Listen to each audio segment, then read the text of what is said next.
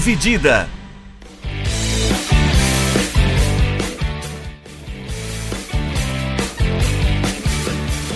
Olá, meus amigos e olá, minhas amigas, sejam bem-vindos e sejam bem-vindas ao último episódio da série do podcast Dividida sobre os grupos da Copa do Mundo. Afinal de contas, hoje falamos do grupo H.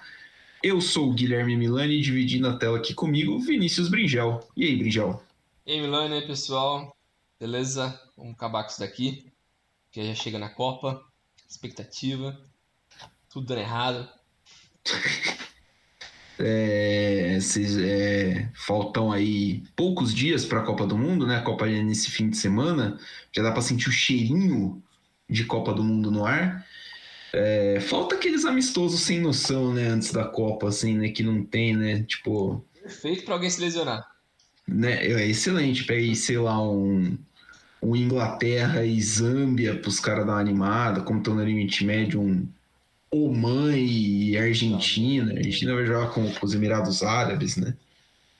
Falta, faz falta isso daí, essa preparaçãozinha, né? Mas os caras resolveram meter uma Copa do Mundo lá no, no lugar onde não dá para ter Copa do Mundo em período normal. Eu acho que, é, se não me engano, a diferença de dias entre essa última rodada da Premier League antes da pausa até a estreia da Copa é uma semana. É. Então os times não vão ter tempo nenhum nem para treinar com os caras. Não. Mas tipo, a distância da Europa para Qatar não é longe de avião, é algumas horas, mas não tem preparação nenhuma. Você vai ver os caras por três dias e bora, jogo, tchau. Então é, É, bizarríssimo. Eu acho que a maioria dos grandes jogadores não vai jogar essa última rodada. Capaz de só ficarem no banco, meio coçando, ou até mesmo já viajar. É o que o Everton vai fazer, por exemplo, né? É. O Everton já viaja no sábado, foi dispensado da última rodada do brasileiro. Mas, por exemplo, é, são três horas o fuso horário, né? Entre Londres e, e Doha. Então, é uma viagemzinha de algumas horas, né? Você chega lá, tem fuso horário, tem adaptação ao clima, tudo. É, tudo vai ser tudo meio corrido, não vai dar tempo dos caras fazerem É. basicamente nada. Então, é, vamos ver, né? Ah, hoje a gente fala do grupo H, o grupo que tem Portugal, Gana, Uruguai e Coreia do Sul. É, esse, esse grupo é uma briga, né? É uma briga, é uma- é, vai ser uma trocação franca. Tem, tem, tem Lá tipo essa trocação. É, nem sempre uma briga e uma trocação franca. São brigas boas, É, exato.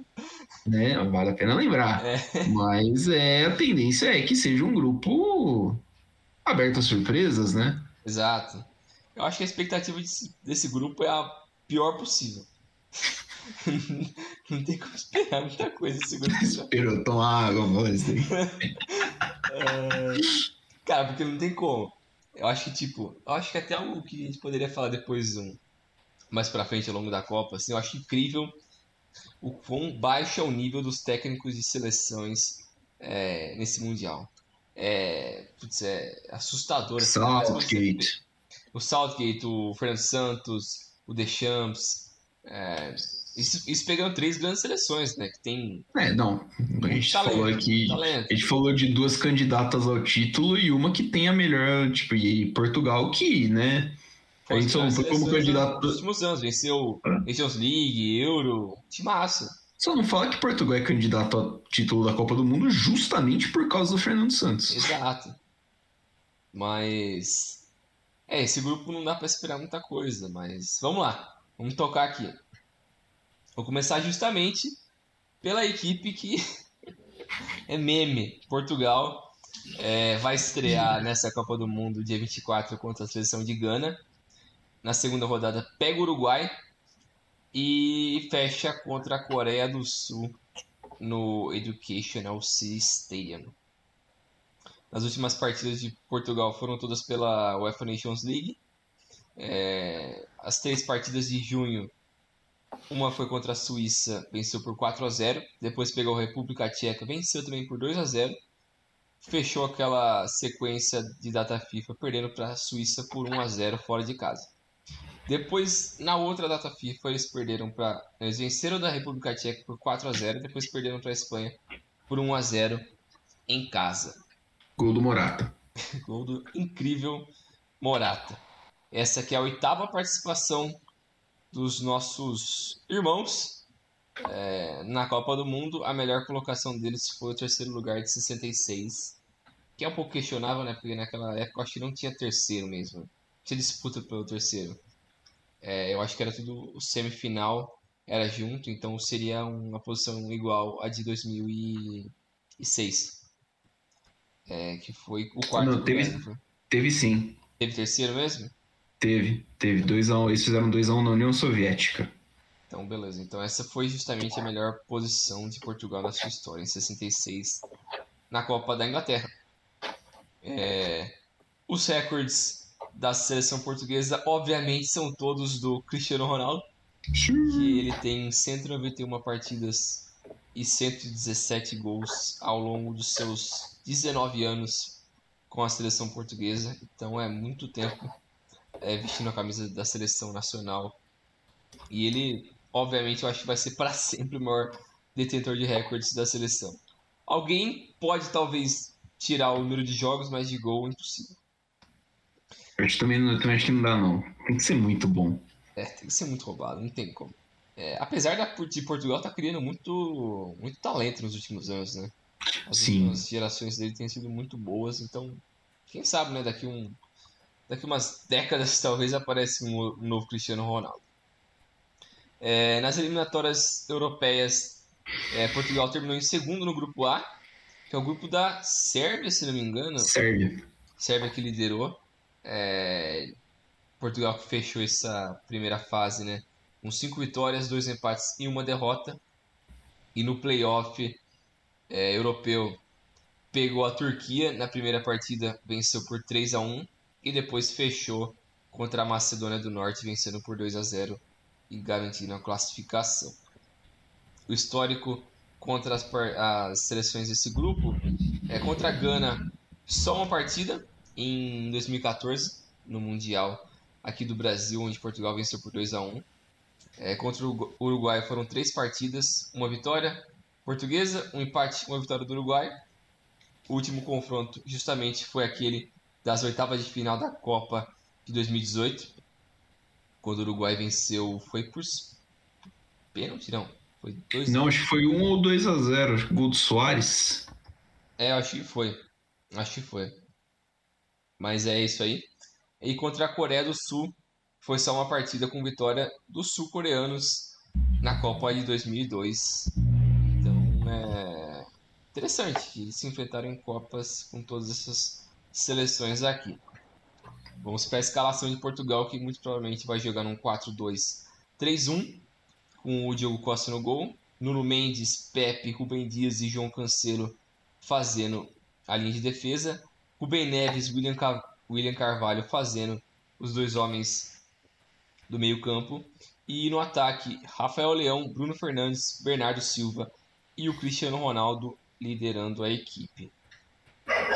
Portugal sofreu muito mais do que ela deveria nessas eliminatórias. Né? Na última janela, os lusos precisavam de uma vitória contra a Irlanda ou contra a Sérvia para classificar de forma direta para a Copa do Mundo, mas um empate lá em Dublin e uma derrota no Estádio da Luz forçaram a equipe portuguesa a jogar a repescagem, onde eles tiveram que enfrentar a Turquia e a Macedônia do Norte para garantir a classificação.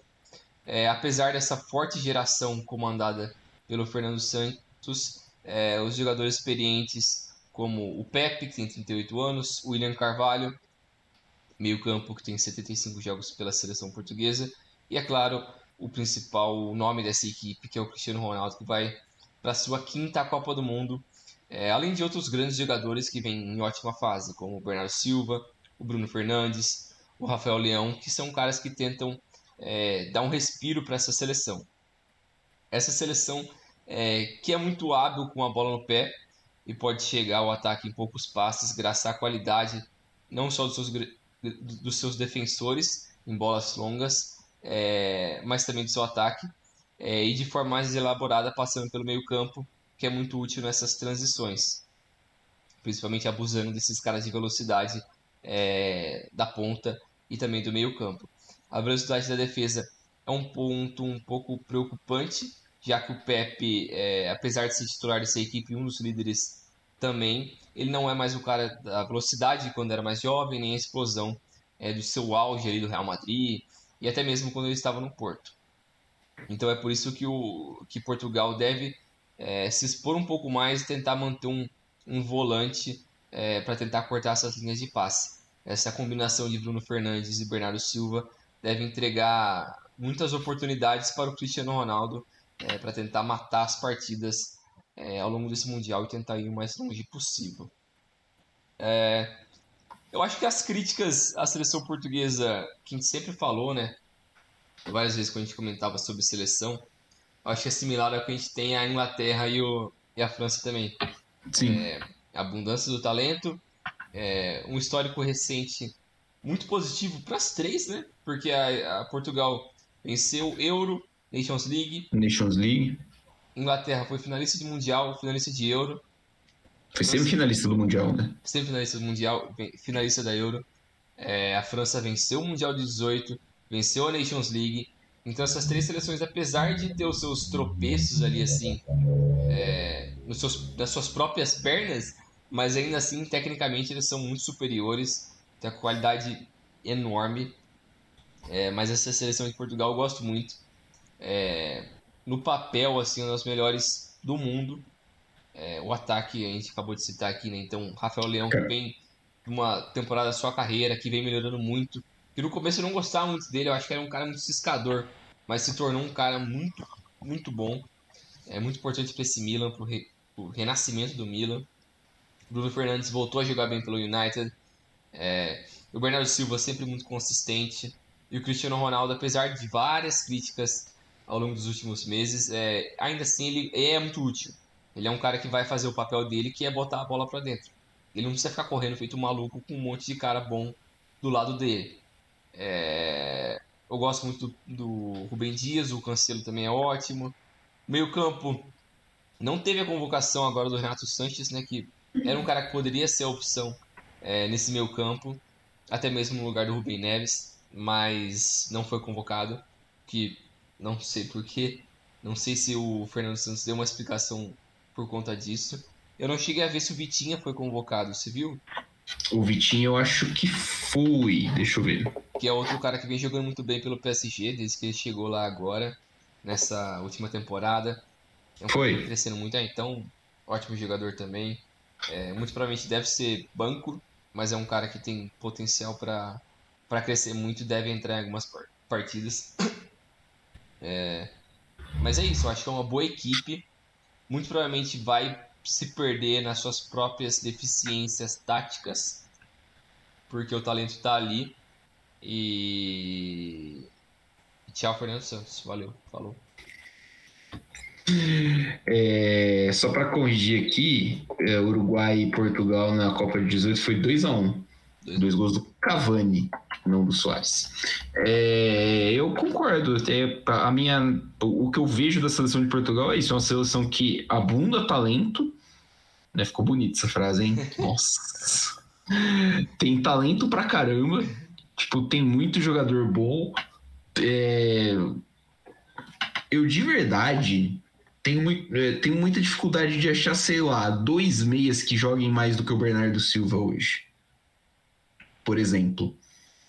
É, o Cristiano Ronaldo, que você falou, ah, ele tem os problemas, assim, né? Não vem bem, mas.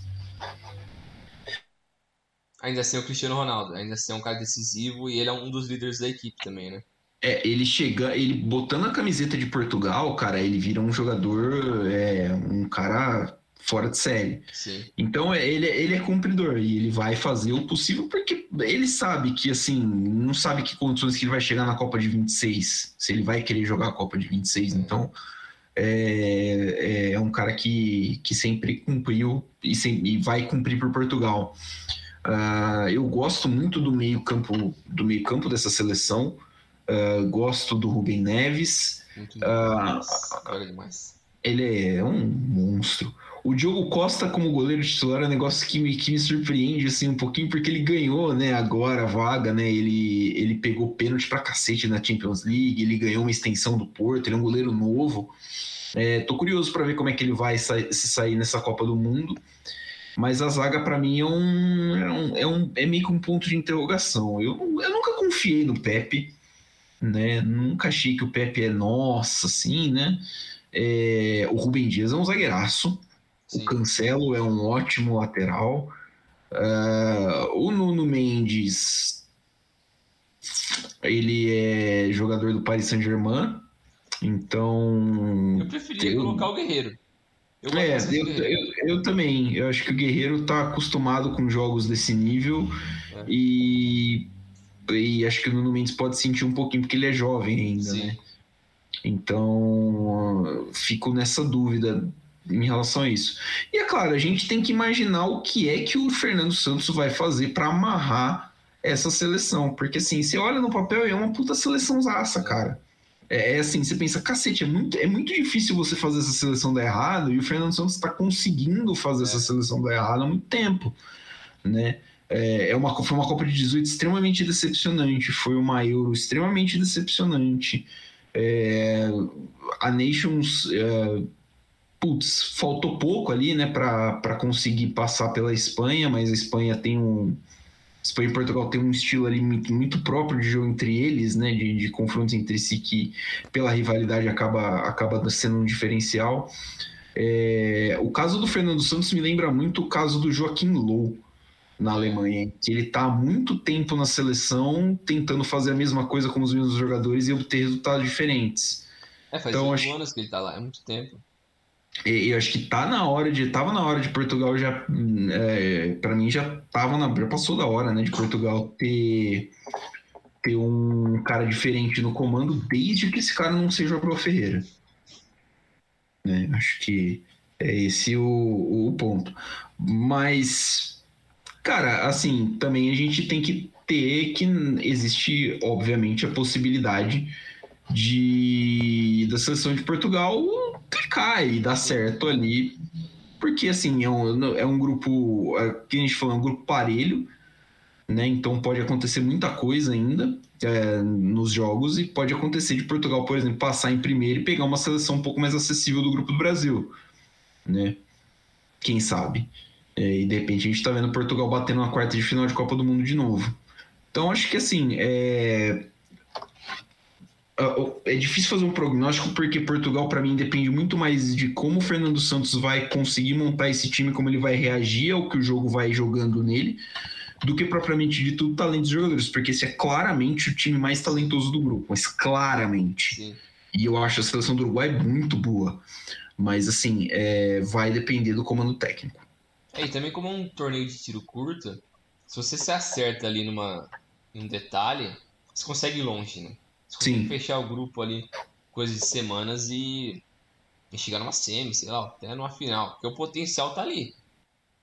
É, eu não acho que entra nos favoritos justamente por isso que a gente acabou de falar. O talento tá ali, mas é meio que subtraído pela incapacidade de trabalho técnico do, dos últimos anos. É, mas é inegável o potencial que essa seleção tem. E seria uma pena para a maior geração portuguesa não conseguir um feito maior numa Copa do Mundo. Mas é o que muito provavelmente vai acontecer. É que as campanhas de Portugal na, na, nas, nas Copas vêm sendo muito. Parece que pior, né? né? Nossa, é impressionante, pô.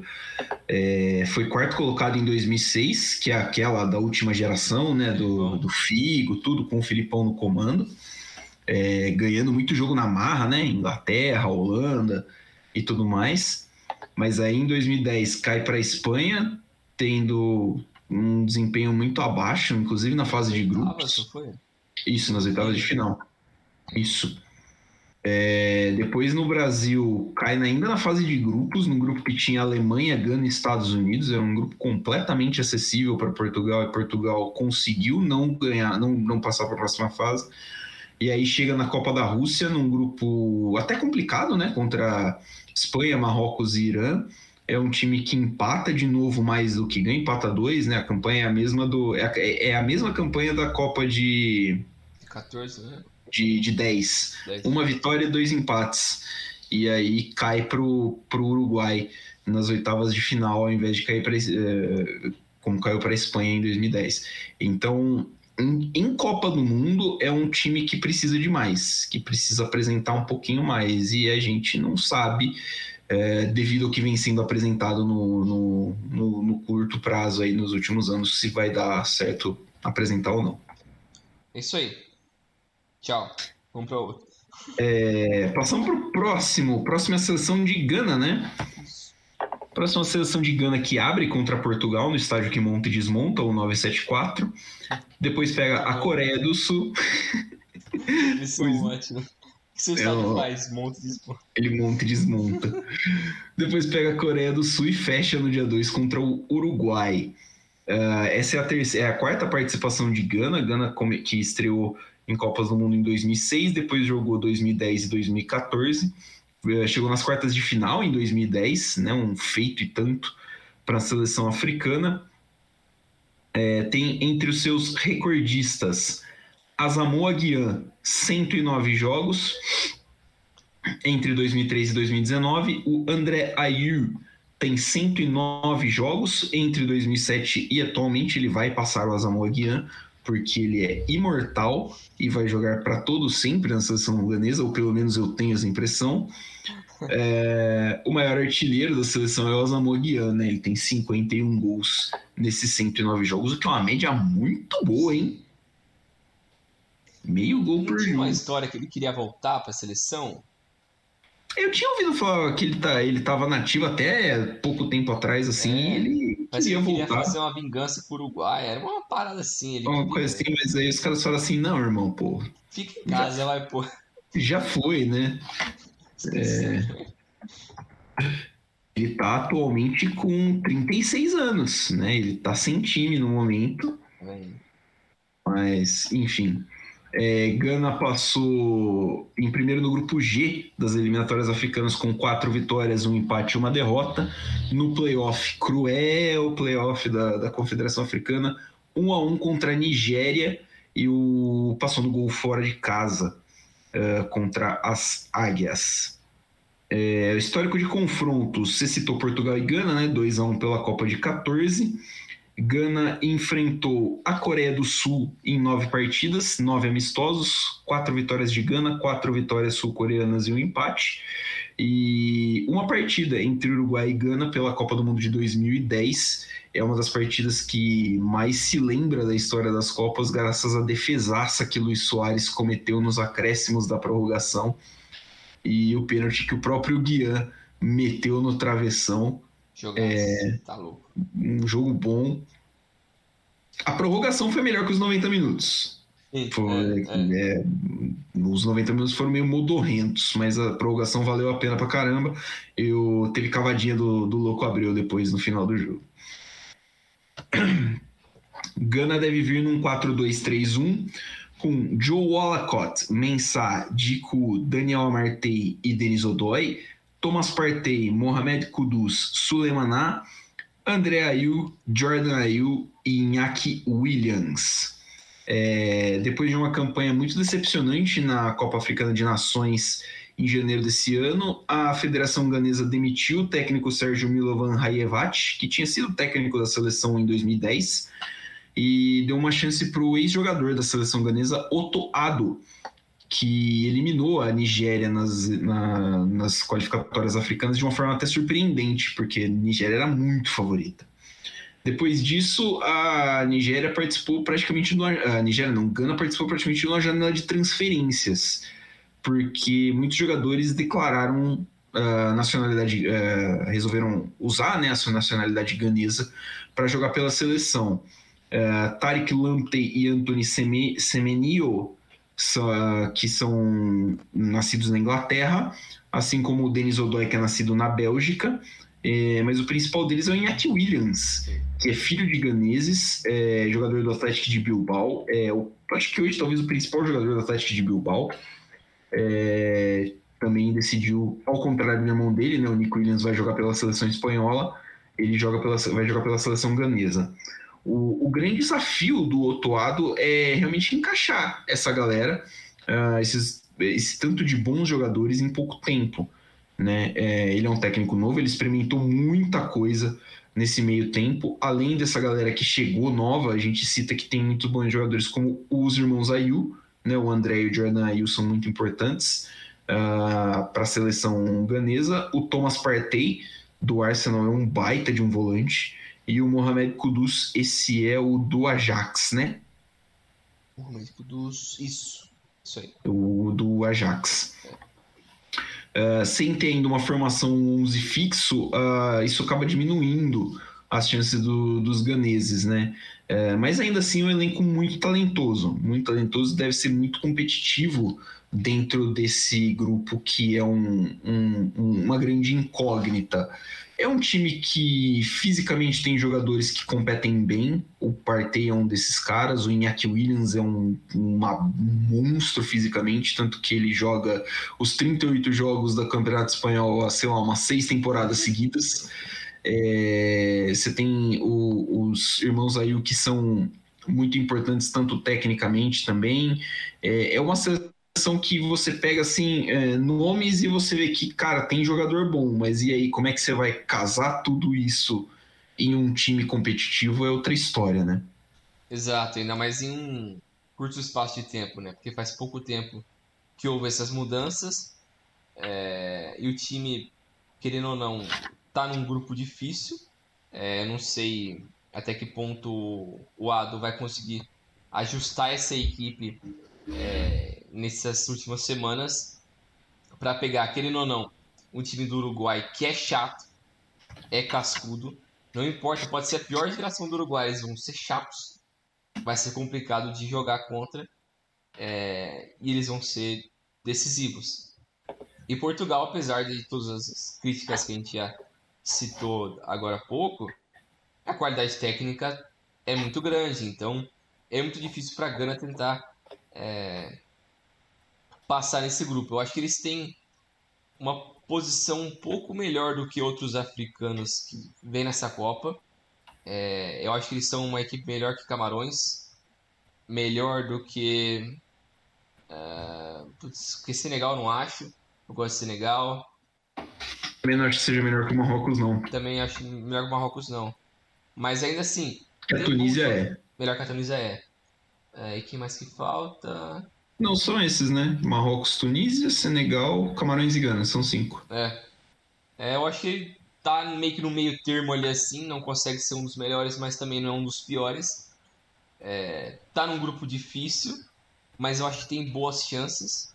Eu acho que se o trabalho, é, se eles conseguirem encaixar ali, que nem você falou, o principal jogador é o Iñaki Williams. Se ele, se ele chegar bem para esse Mundial, acho que eles podem tentar beliscar é, uma vaga, tentando roubar uma do Uruguai ou de Portugal ali, dependendo dos resultados. Tentar pegar um empate com um desses e vencer o outro.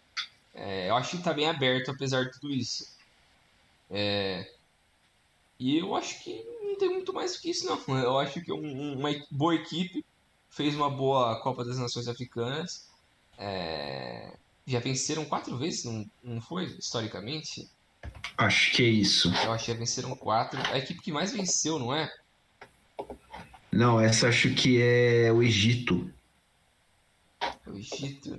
Mas mesmo assim. É, são, qu são quatro títulos da Copa Africana de Nações e quem mais venceu é o Egito com sete. Isso. Exato. Então é um time com bons valores. Na zaga também tem dois caras que, que são de Premier League, né? Eu lembro do, do Amartey, do, Sim, do Leicester. Do, do Leicester. E também tem, tirando o Partey também que é meio campo, que é volante. É... Também tem o Salizu, Salizu do Southampton. Ah, sim. Também zagueiro. Sim. Então é um bom time, tem bons nomes a nível internacional. Tem o Zayu, que como você falou, são eternos. Parece que eles não vão morrer nunca. Faz desde 2010 eles são os craques desse time. Faz 12 anos os caras estão aí. Daqui a pouco os caras estão pintando no. No West Ham de novo, hein? Imagina. Se bem que o Jordan tá no Crystal Palace, né? Ele ainda tá lá, né? Tá. Pô, tá decente ainda. Tá decente, né? É que o Swansea não tá mais na primeira divisão também. É. E o... Mas é um bom time. É um bom time. Eu acho que eles podem tentar briscar essa vaga, mas vai ser um... é um jogo difícil.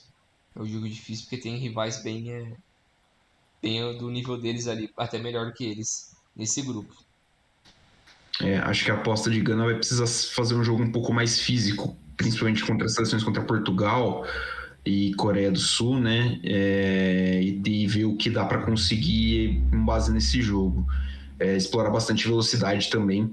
O, o Iñaki Williams é um jogador rápido, então é, acho que são as, as chaves e a esperança aí dos ganeses para essa, essa Copa. É isso aí, agora vamos, vamos para a terceira equipe desse grupo, que é a seleção uruguaia. Os nossos vizinhos aqui do Sul é, vão estrear contra a Coreia do Sul na primeira partida. Depois enfrentam Portugal e fecham contra a Gana no dia 2.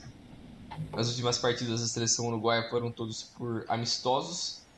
É, teve empate com os Estados Unidos por 0 a 0 a vitória contra o Panamá por 5 a 0 a derrota para o Irã por 1 a 0 e uma vitória contra o Canadá por 2 a 0 agora no fim de setembro. Então, resultados bem mistos ali, né? Umas Sim. vitórias decentes, mas contra rivais não tão fortes. É, e perder para Irã e empatar com os Estados Unidos também não, não, cheira muito bem. Essa aqui é a 14 partida. porra. A moto entrou aqui dentro do apartamento. Caralho, mano. Parece que tá. Você é louco, eu tô na rodovia Bandeirantes aqui, velho. O maluco dá uma arrancada aí do teu lado aí, você nem viu. Caralho. O Uruguai que tá na 14 participação deles. Eles que são bicampeões, é, venceram em 30 em 50. É, os recordistas com a seleção uruguaia, mais jogos, o Diego Godin, com 159 jogos, que desde 2005 ele está na seleção uruguaia. Ainda está até hoje, mas eu não sei se ele vai ser o titular. É... Vai depender, é, depender do Araújo. É, o artilheiro é obviamente o Luiz Soares com 68 jogos desde 2007 na seleção uruguaia e também até hoje fazendo seus golzinhos. Foi o artilheiro da seleção uruguaia nessa última eliminatória. Então, um cara que contribui bastante ainda, apesar de estar pesando 728 quilos. Na, na eliminatória sul-americana, os uruguaios se classificaram em terceiro lugar, com 8 vitórias, 4 empates e 6 derrotas. É um caminho um pouco conturbado, mas eu acho que boa parte dessas derrotas foi com o Tabares ainda, né? Foi, tudo. Então, ah, foi to foram todos com ele? Foi. Ah, todas as derrotas, no caso. Então tá, tá invicto o Diego Alonso. É, as partidas contra essas equipes desse grupo. Contra Portugal, a gente já citou. É, três partidas, uma vitória de Portugal, um empate e uma vitória dos, dos uruguaios. Essa última justamente é das oitavas de final, essa vitória de 2 a 1 do Uruguai sobre os portugueses.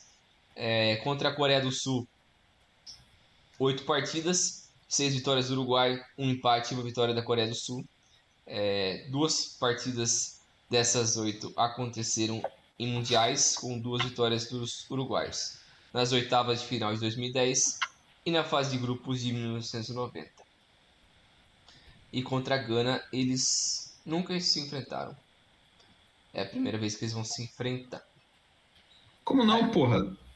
Contra a Gana? Uruguai e Gana? É. Ah não, tá aqui. Pô, pulei. aqui, a única partida foi na Copa do Mundo 2010. Foi aquela que maluca, caralho. Que é a do, da mão do Soares, Caralho, eu pulei. Caralho, mano, não tinha essa porra, mas foda-se. Loucão. É, foi justamente essa partida da, das quartas de final. Da mão do, do Soares e depois a cavadinha do Louco abriu. É, a escalação. Escalação que muito provavelmente vai ser um 4-4-2 bem sólido. Com o eterno Muslera no gol. Defesa com Matias Oliveira, Jimenez, Godin e o Damian Soares. Meio campo com o Nicolas de la Cruz, o Valverde, o Betancourt e o Pelestri. E o ataque, Luiz Soares e o Darwin Nunes, possivelmente o Cavani, que estava lesionado, não sei se vai estar 100% para a Copa do Mundo. Os uruguaios que se viram forçados a fazer uma mudança no comando técnico depois de uma derrota por 3 a 0 pro, para a Bolívia, lá em La Paz, é, e, e como tinha em risco essa classificação para o Mundial, eles acabaram mandando embora o icônico técnico Oscar Tabares para a chegada do jovem técnico Diego Alonso, que venceu os últimos quatro confrontos nas eliminatórias e garantiu eles no Mundial do Catar. Um meio-campo muito talentoso, o Uruguai que conta com o Valverde do Real Madrid em ótima fase, ao lado do Betancourt, dando essa capacidade mais física essa substância no meio-campo deles.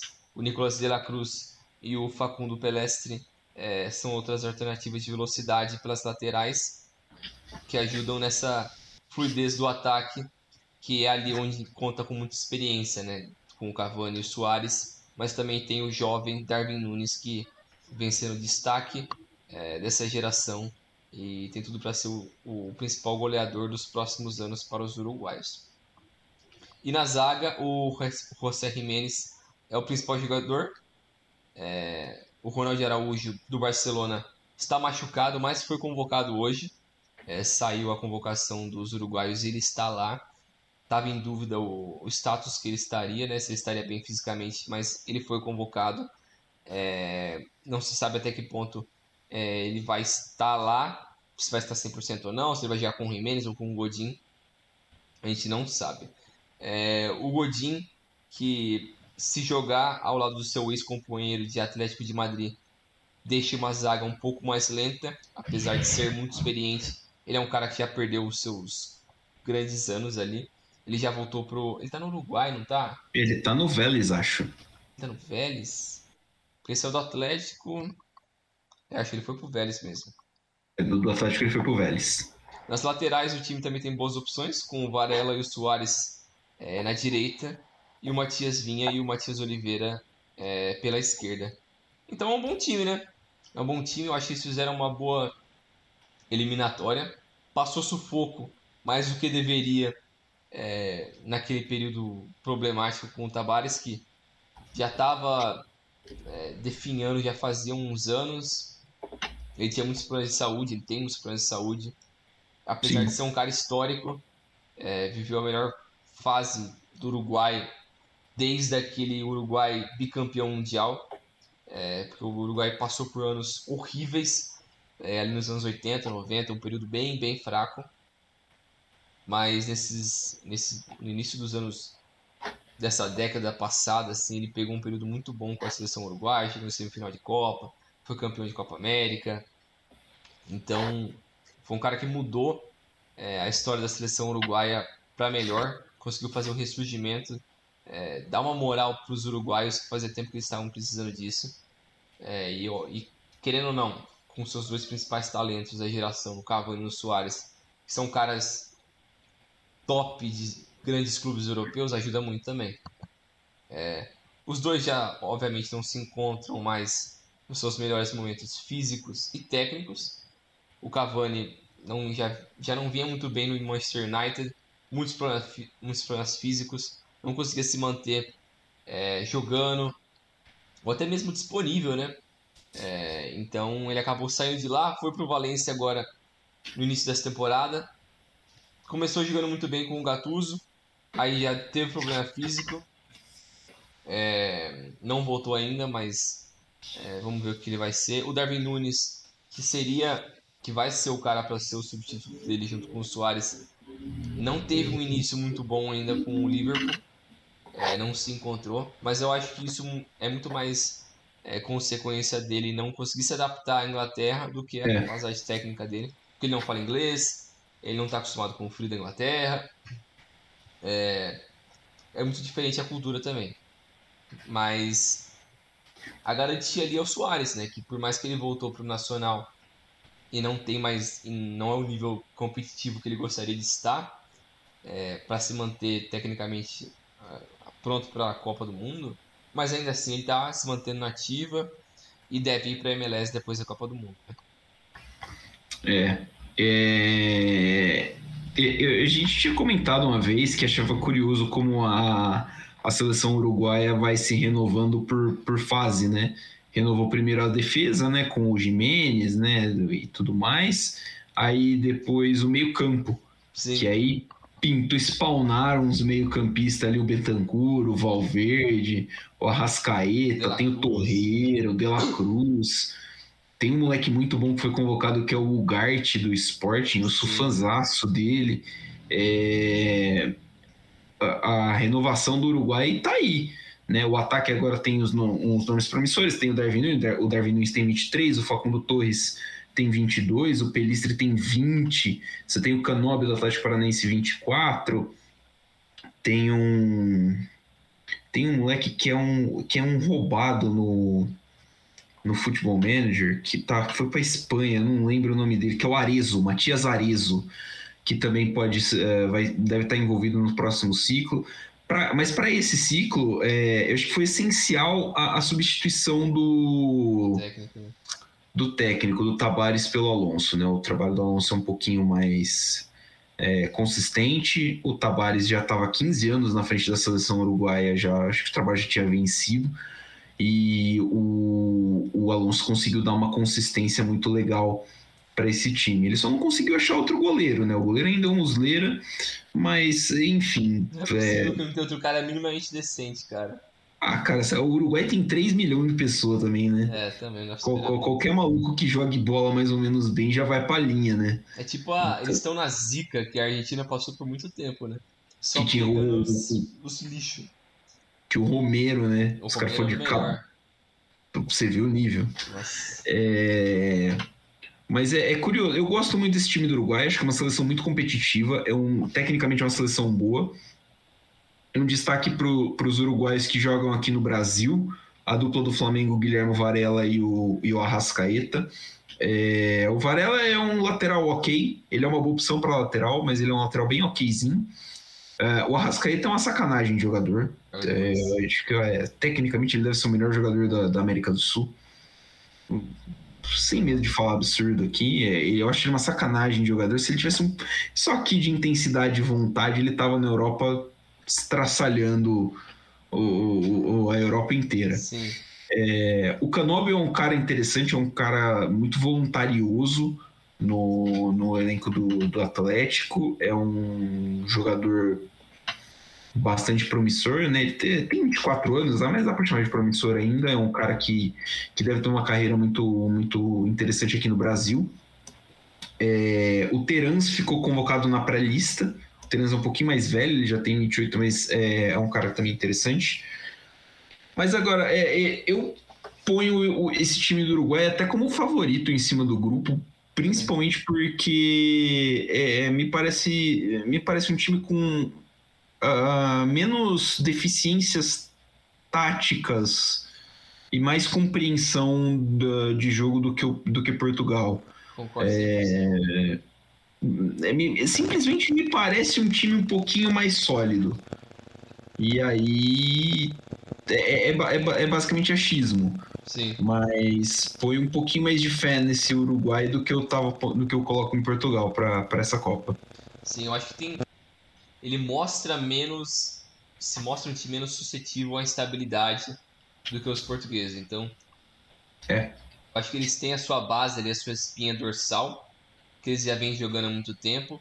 Conseguiram implementar alguns desses jovens que você citou aí aos poucos. Eles também vêm pegando muita cancha internacional.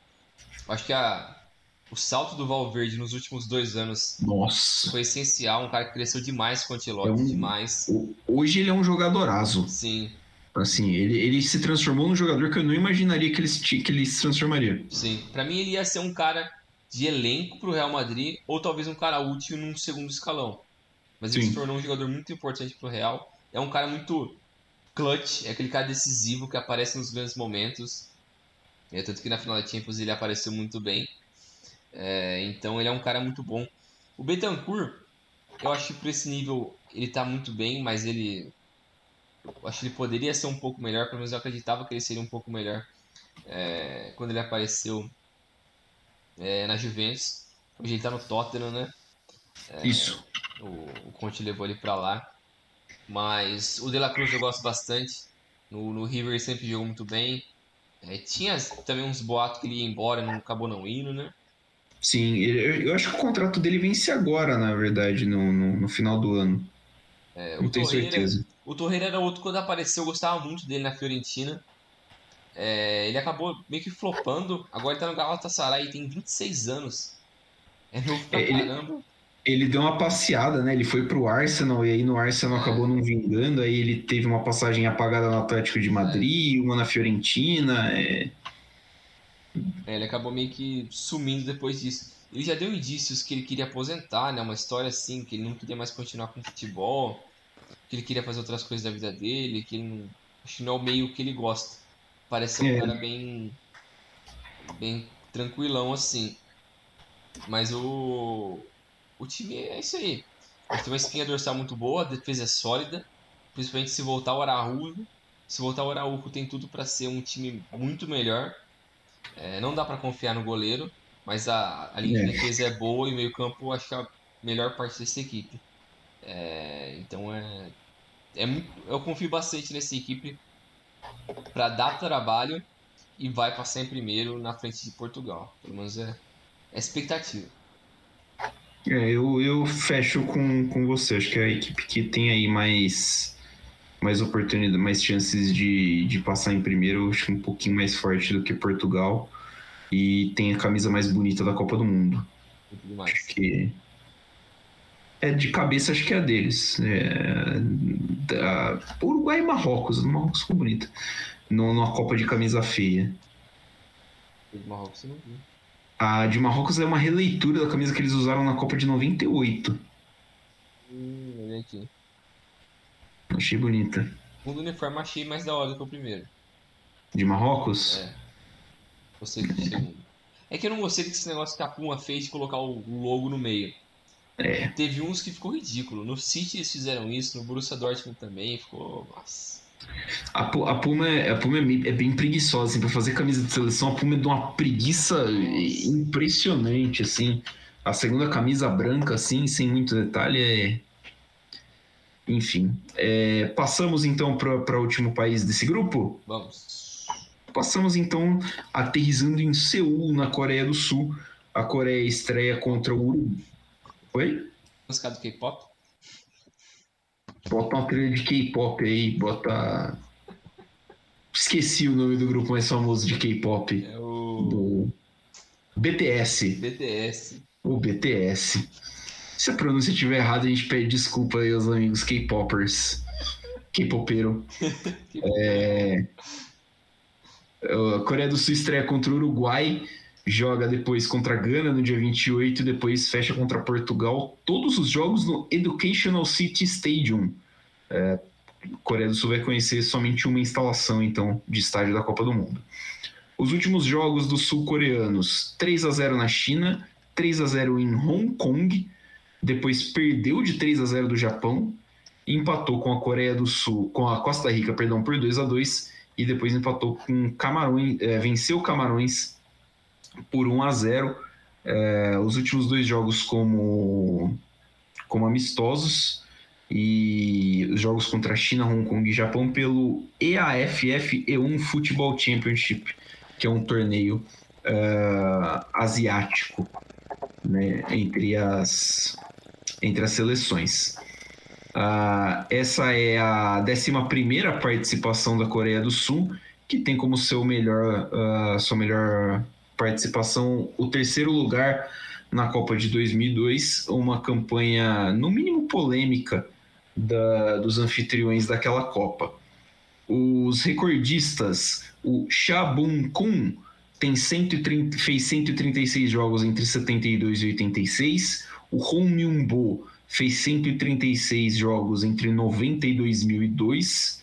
Uh, são os dois recordistas. O Cha Bun-kun tem 58 gols nesse mesmo período de 136 jogos. A Coreia do Sul passou em primeiro no grupo H na primeira fase do, do, das eliminatórias asiáticas, cinco vitórias e um empate.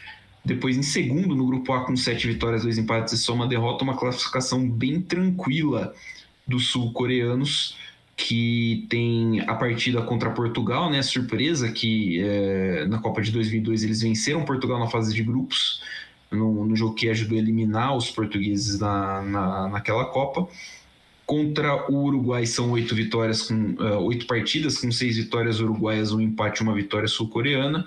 Destaque para as oitavas de final da Copa de 2010 e Gana e Coreia do Sul se enfrentaram nove vezes com quatro vitórias para cada lado e um empate, todos em amistoso.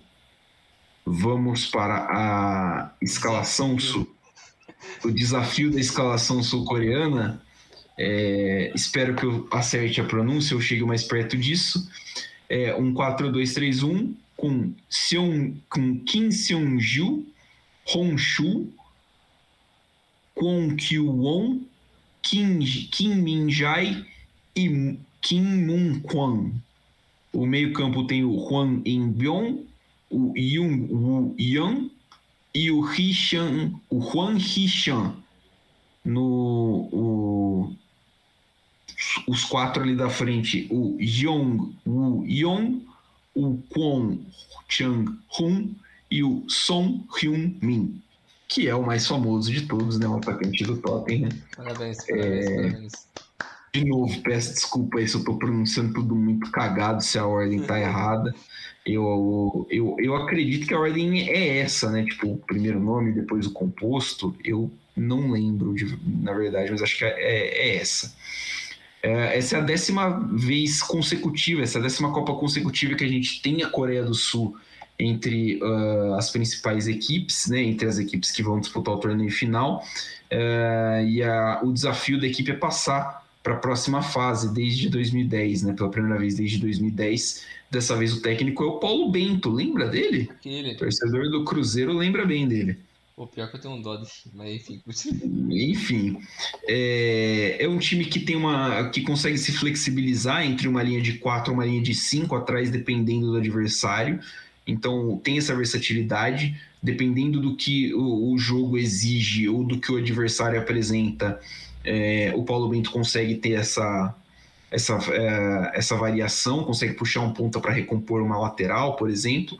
E além disso, é um time que busca um, é, é um time meio agressivo na construção de jogadas está é, sempre atacando a última linha, né? Então é um time que vai tentar bater linha de impedimento, vai estar tá sempre buscando passe em profundidade, principalmente é, buscando o som, que é um jogador que tem essa característica também no Tottenham. É, no meio, é, ele é, claro, o cara mais importante. Ele está se recuperando ainda da lesão, né? Sim. Tá não sei se ele chega a 100% na Copa do Mundo, mas ele garantiu que vai para a Copa, garantiu que não tem chance de ficar fora. É, no meio de campo, a dupla uh, Huan Embion e o Jung Woo Young são caras que constroem bem, eles têm uma média muito interessante de passes que, poss é, com, que viram assistências. Então, é, é o passe antes da assistência, na verdade. É o cara que acha esse tipo de passe para colocar o companheiro em condição de colocar o outro companheiro na cara do gol. São jogadores que ajudam muito na construção de jogadas e tem uma, uma, uma boa parte de solidez defensiva. E o, o grande destaque na defesa é o Kim Min-jae, que é o zagueiro do Napoli, está fazendo uma, uma temporada muito interessante. O Napoli está fazendo uma temporada muito boa e está com, com alguns jogadores se destacando. Ele já está atraindo olhares de times é, do alto escalão europeu. É o, vai, deve ser um dos líderes aí dessa defesa sul-coreana que vai tentar, com todas as suas forças, é, brigar aí forte por uma das duas vagas. Agora, é uma seleção que não tem, assim, tirando o som, mesmo, não tem assim, porra, né? Um cara é. que você vai olhar e vai falar, nossa, esse aqui, esse aqui é o, é o bala mesmo, é. Fica de olho é, que ele é bom. Fica de olho que ele é bom, né? É uma seleção assim que não tem um é. talento muito abundante. É, eu acho que uma das. Sei lá, talvez seja uma das piores safras de times asiáticos que vai pra Copa. Que eu me lembro, assim, porque a seleção da Austrália fraca, é. asiático, mas vai pelo negócio asiático. Ali, né? É, a Coreia tem o som, entre aspas. É, a seleção japonesa acho que é um pouquinho melhor em questão de equilíbrio, assim. Parece a, a mais equilibrada delas. É, que eu gosto. Tem o Irã, que assim tem uma geração boa, mas está ali na, naquele embrólio, né? Troca é. técnico, o país em convulsão social e, é. e, tudo mais. Quem mais também foi pela Ásia? Só esses quatro, né? Esses quatro. E tem o Qatar, né? É, mas que não vai pela. Não, não, não foi pela coisa. Pelo... E que, e que é fraco também, né? Também é não, assim, não é assim mas... o maior expoente. É isso que você falou, acho que se o som não estiver pronto para jogar a Copa, ferrou. ferrou o negócio. Porque basicamente outros jogadores de destaque aqui, que nem você citou o Kim Jae, do Napoli, que é um bom jogador, que veio pro Napoli nessa temporada. Ele jogava no Fenerbahçe. Eu acho que ele só ficou uma temporada também no Fenerbahçe, se não me Foi. engano. É isso, né? É, isso. E chegou no Napoli. O Napoli que, de novo, fez o, o mercado mais bizarro essa temporada. Porque trouxe cara de tudo quanto é canto que ninguém nem sabia quem que é esses caras e tá dando tudo certo. Os caras estão simplesmente destruindo todo mundo. Porque trouxe o Kvara, que é o principal nome, principal assim. nome. O próprio Kim Jae, que também é um cara que vem se destacando muito. É, então. É, o Spalletti também chegou né, nessa. Spalletti também nisso. Nessa coisa. É, tem o tem tem o Matias Oliveira, né? O, o lateral. Então, o também chegou. Tá Giovani... enterrado. Tá lá jogando no, no Totem. O Giovanni Simeone. Também é bom. É, é, um, é um bom time, assim. É um bom time, mas foca na criança da, da Coreia do Sul. Outro nome de destaque também é o Han Hee-chan, do Wolverhampton, que tem 26 anos. Ele é um cara que tem um certo destaque ali, mas não é titular. É, joga centroavante. É, ele é um cara que eu acho que ele foi contratado para substituir o. O mexicano, Jimenez. Isso, o Jimenez. O Jimenez, quando ele machucou a cabeça lá. Eles trouxeram ele. Então é um time que tem esses nomes assim de um pouco mais. que jogam em grandes equipes. Mas é, é isso, não dá para esperar um pouco mais. O Paulo Bento é um bom técnico. Sim. Acho que até é interessante olhar como vários técnicos portugueses vão para diferentes partes do mundo e são referência nisso. É, são uma boa escola de técnicos. É, mas eu acho que não consegue fazer muito mais do que isso. É um time que vai brigar para ser último nesse grupo, porque eu acho que Gana é uma equipe um pouco melhor, tem melhores destaques individuais, é um pouco mais sólida, fisicamente é melhor, é um time que consegue trabalhar mais isso. E eu não consigo enxergar esse time da Coreia do Sul fazer um trabalho similar ao que esse Gana tenta fazer, ou pode tentar fazer contra essas grandes equipes, no caso do Portugal e Uruguai. Quer tentar jogar meio que num contra-ataque, sem o som, então, aí fudeu, porque o som é o cara da velocidade e é o faro do gol também. Então, eu não, e também, eu não sei se contra um Uruguai da vida o Uruguai vai tentar propor o jogo. Acho que o Uruguai é um time muito mais de é, fazer ambas as partes do jogo, de ser um time que trabalha posse bola, mas sem querer ter ela constantemente. É, e contra esses times menores, eu acho que ele vai Contro é, é, controlar o jogo de uma maneira mais. É, não necessariamente tendo assim. a bola, né? É. Então eu acho que pode ser um problema para essas equipes menores, e no caso da, da Coreia do Sul, isso pode atrapalhar mais ainda numa tentativa deles de tentar é, um contra-ataque, uma jogada mais precisa na falha do adversário. Que contra Portugal eu acho que pode acontecer mais essas falhas, mas contra o Uruguai eu acho mais improvável. Então, infelizmente, eles vão ser uma das piores equipes da Ásia nessa Copa do Mundo. É, Portugal, Portugal tem que ver, né? Porque Portugal pega a Coreia do Sul no último jogo do grupo. É. Então, depend, dependendo do, de como tá ali, mesmo em questão de, de você decidir os lugar, a classificação, né? Tipo, eu imaginar assim que Portugal em pontos naquele momento. É, Portugal e Portugal e Uruguai estejam empatados em pontos com a mesma campanha, pode ser que a, o, o jogo seja um, fiel. E aí, por exemplo, Portugal precisando de gols, como o Uruguai também precisaria de gols para fazer saldo e ficar em primeiro no grupo, é, você abre e você explora outros tipos de jogo. Sim. Pode acontecer. Acho que a Coreia é um time. É, é, é duro falar, tipo, é um time meio estranho. Porque falta, tem muito jogador da, da, da, da Liga Coreana, assim, alguns caras ali mais. Uh, uh, mais de casa, né? Mais caseiros nas é. últimas convocações. Ou caras de ligas intermediárias também, né? É. Uh, alguns caras que estão ali pela Alemanha, alguns caras na Espanha. Vamos ver, vamos ver. É uma seleção que eu, eu, eu também não, não espero muita coisa. Uh, talvez seja competitivo, uh, mas assim, uh, o jogo mesmo, acho que vai dar jogo mesmo com Gana. Né? Vai ter o jogo para eles tentarem ganhar, para eles tentarem pontuar de forma mais consistente, vai ser, vai ser Gana. E fechamos a Copa? Fechamos a fase de grupos da Copa. Exato, fechamos a Copa nesse momento aqui, né? Nesse momento. Nesse período aqui que, que precede a Copa. E depois, conforme as coisas forem acontecendo, que a gente está gravando no dia 10. 10. Então tem... Faltam 10 dias para a Copa. Exato, faltam 10 dias para a gente começar a Copa do Mundo. Então até lá a gente consegue ver outras coisas. Então vamos ver exatamente o que a gente vai programar para essa continuidade da Copa, né? A gente até aceita a sugestão também, né? Quem quiser. Sim. Se vocês quiserem, ideias, coisas diferentes. Vocês sabem onde nos contatar, né? Todas as redes sociais, arroba Dividida Podcast, YouTube, Facebook, Instagram.